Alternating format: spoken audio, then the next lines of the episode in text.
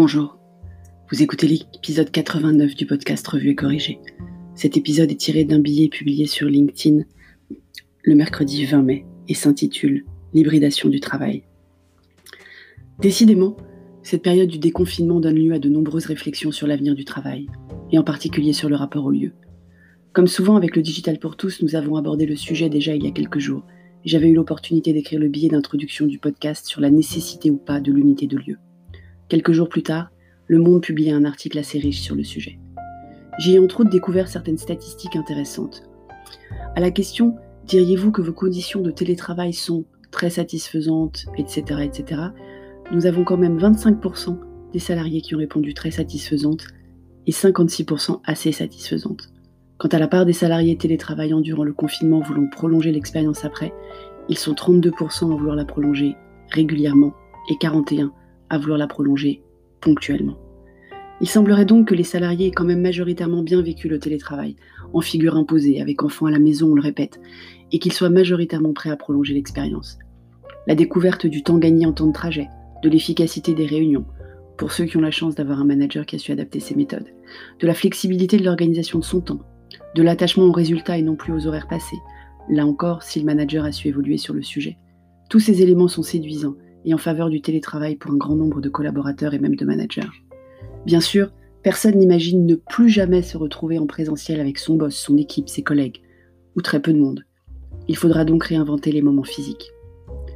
La première responsabilité des entreprises et des managers qui décideront, et ils sont déjà nombreux, de prolonger l'expérience, sera de vérifier les équipements et solidifier ce qui a été mis en place dans l'urgence juste après le 17 mars, à la maison.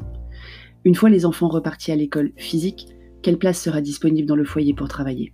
Avec quel niveau de connectivité et quelle prise en charge financière par l'entreprise le cas échéant? Avec quel mobilier? De nombreux salariés sont revenus au bureau chercher leur chaise ergonomique par exemple pendant le confinement. Il va falloir réinventer le lieu de travail. Je suis convaincue que le bureau va retrouver un rôle qu'il avait perdu. Le sentiment d'appartenance, la convivialité, les moments de réunion, mais différemment. Avant le 17 mars, Combien de collaborateurs entraient et sortaient matin et soir sans avoir échangé vraiment avec leur manager ou leurs collègues? Au sujet du sentiment d'appartenance, ce terme galvaudé va reprendre ses lettres de noblesse, en ces temps où beaucoup de salariés se posent beaucoup de questions sur le sens de leur job et de leur entreprise. Il va falloir incarner l'entreprise dans le lieu ou les lieux qui vont accueillir des collaborateurs. Et je pense que le design intérieur de bureau va s'apparenter au métier de design retail. Parcours, fonctionnalité, branding, tout cela en phase avec la raison d'être, la fameuse, et les valeurs de l'entreprise au sujet de la convivialité. Même s'il est possible de créer un channel café dans Slack, la sérendipité inhérente à des rencontres fortuites reste quand même l'apanage du monde physique.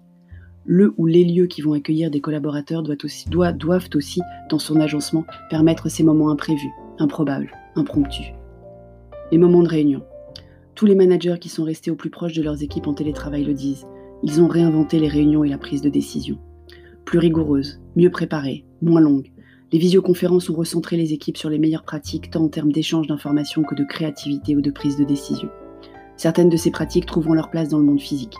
Là aussi, un agencement différent des salles de réunion, une place plus grande laissée à l'informel, un mobilier moins statique seront à inventer et à mettre en place.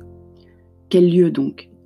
Outre les consignes sanitaires à respecter, dont certaines vont sans doute perdurer pendant un moment suffisamment long pour devenir, j'ouvre les guillemets, normal, fermez les guillemets, l'entreprise va donc devoir modifier l'agencement de ses espaces, pour répondre aux nouvelles méthodes et aux nouvelles aspirations.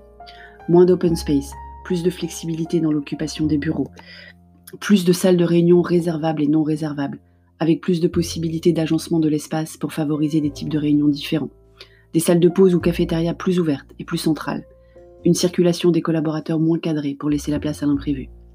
Certaines entreprises iront sans doute même jusqu'à investir des tiers-lieux adaptés et brandés pour l'occasion, pour les réunions hebdomadaires ou bi-hebdomadaires qu'elles maintiendront en présentiel.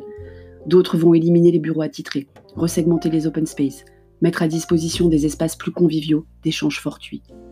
Le Covid n'aura pas révolutionné que la transformation digitale. Ses impacts dans le monde physique ne seront pas que l'intégration des distances de sécurité. Toute la relation au lieu de travail sera différente. Pour les collaborateurs qui peuvent télétravailler, le bureau deviendra un lieu de destination auquel on se rend avec un but et dans lequel on va vivre une expérience.